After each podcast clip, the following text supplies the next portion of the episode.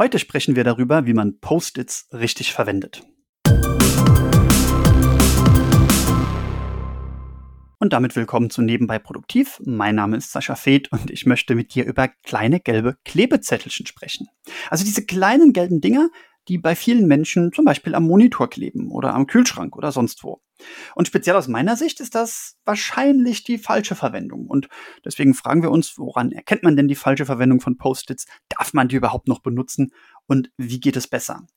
Bevor wir da aber einsteigen, möchte ich heute Claudia grüßen. Claudia, wir haben uns vor ein paar Wochen in Kaiserslautern im Zoo getroffen. Da warst du hochschwanger und hast mir davon erzählt, dass du gerade schlecht schläfst und äh, dann nachts meinen Podcast hörst. Und wenn ich jetzt richtig gerechnet habe, müsste es in wenigen Tagen bei euch soweit sein. Und deswegen wollte ich die Gelegenheit heute nutzen, euch die Daumen zu drücken und alles Gute zu wünschen. So, und jetzt zurück zu den Post-its. Erstmal zur Kritik. Das große Problem bei Post-its ist, dass man sie irgendwann anfängt zu übersehen.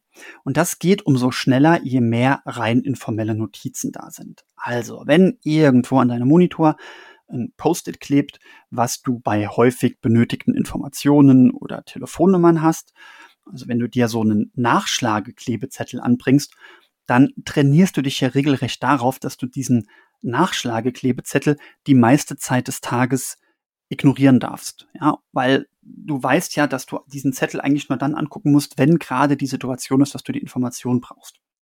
Und wenn jetzt du plötzlich äh, zu diesen ganzen Nachschlageklebezettel einen To-Do-Klebezettel anbringst, wie soll das denn funktionieren? Damit bindest du unnötig geistige Kapazität. Denn stellen wir uns mal vor, der Monitor, da hängen jetzt bereits vier, fünf Post-its und jetzt kommt ein fünftes dazu oder ein sechstes.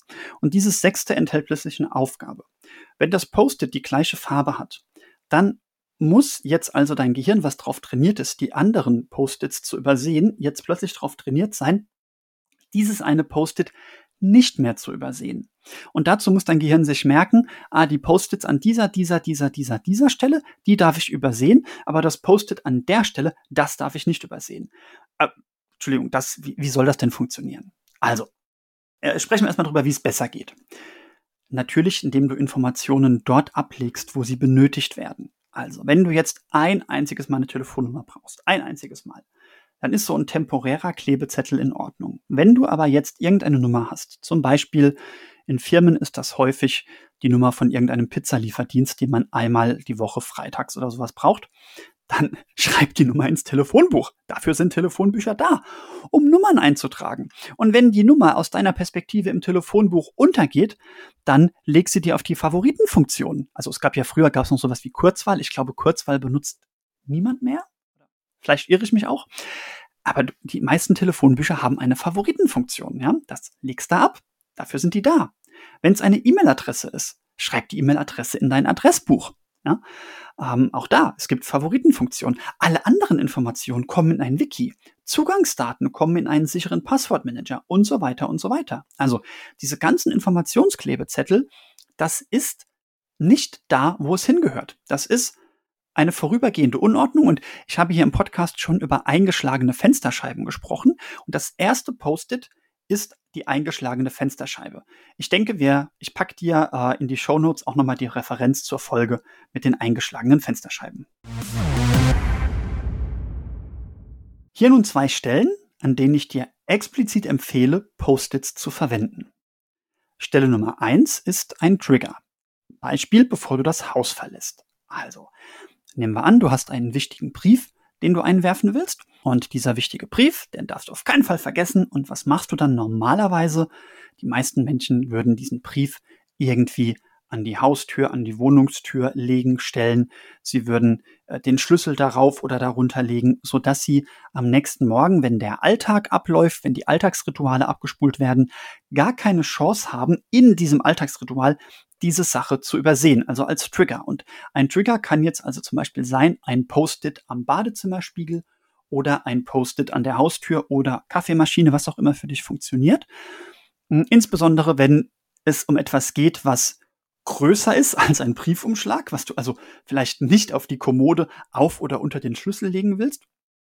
Oder wenn es etwas sehr Abstraktes ist, was sozusagen nicht greifbar ist, was man nicht greifbar irgendwo hinlegen kann. Das wäre zum Beispiel die Erinnerung, jemanden anzurufen. Wobei ich natürlich, wenn es jetzt bei dem Post-it um eine reine Erinnerung geht, äh, würde ich tatsächlich die Erinnerungsfunktion von meinem Smart Speaker oder von meinem Smartphone vorziehen, mir da also eine kleine Erinnerung zu machen. Oder kann auch sein in der Küche, wenn jemand zum Kühlschrank geht, ne? wenn du also irgendjemanden ähm, in der Familie oder sowas auf etwas stupsen willst, ja, und du keinen Zugriff auf deren Erinnerungsfunktionen, deren Smartphone hast, dann kann so ein Post-it ganz gut sein. Meine Frau hatte zum Beispiel, hat immer noch sporadisch die Angewohnheit, mir, wenn sie früher das Haus verlässt, kleine Erinnerungen für die Kinder zu schreiben. Das kann sowas sein wie, bitte denk dran, äh, Kind XYZ noch Folgendes einzupacken, weil das hat heute in der Schule folgendes Sonderereignis und dazu muss es außer der Reihe dies und jenes mitnehmen. Gut, aber diese Zettel sind dann kurzlebig. Und nochmal, Kurzlebigkeit bei Klebezetteln ist deshalb so wichtig, denn sobald man dauerhaft mit Klebezetteln konfrontiert ist, beginnt man die zu übersehen.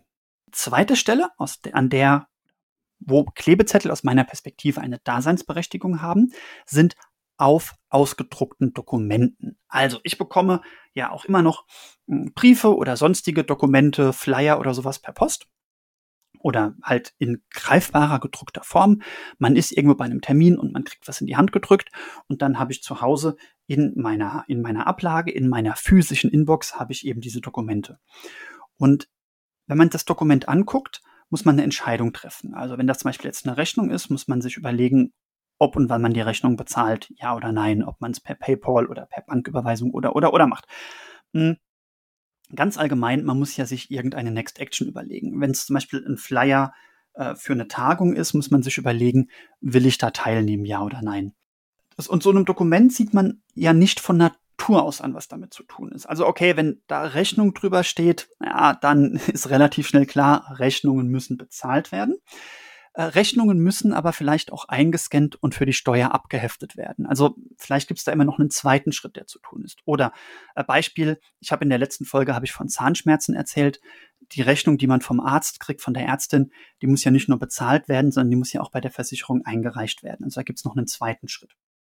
Und ich habe eben keine Lust darauf, mir bei jedem Dokument zu merken, was da zu tun war. Also Beispiel, ich kriege jetzt eine Einladung für eine Tagung und dann muss ich überlegen, ob ich an der Tagung teilnehme. Die Überlegung ist mehrschichtig. Vielleicht interessiert mich das Thema oder ich bin noch gar nicht sicher, ob mich das Thema interessiert. Vielleicht interessiert mich das Thema, aber ich habe noch einen Terminkonflikt. Äh, vielleicht ist mir aber auch die Anreise zu weit und ich muss mir Gedanken darüber machen, ob ich für die Tagung bereit bin und so weiter. Und in dem Moment, wo ich so ein Dokument das erste Mal in der Hand habe und jetzt noch nicht in der Lage bin, es vollständig abzuarbeiten oder jetzt vielleicht auch noch nicht willens bin, es vollständig abzuarbeiten, es vollständig zu entscheiden, würde ich mir einen Klebezettel auf das Dokument machen und würde mir kurz notieren, was damit zu tun ist. Also das kann zum Beispiel sowas sein wie Rechnung bezahlen und ablegen im Steuerordner oder ähm, äh, entscheiden, ob Termin frei gemacht werden kann oder oder oder. Aber ich würde den den nächsten Schritt würde ich mir oder den notiere ich mir sehr, sehr oft auf dem Dokument. Manchmal kritzel ich mit Bleistift drauf rum, manchmal nutze ich einen Klebezettel.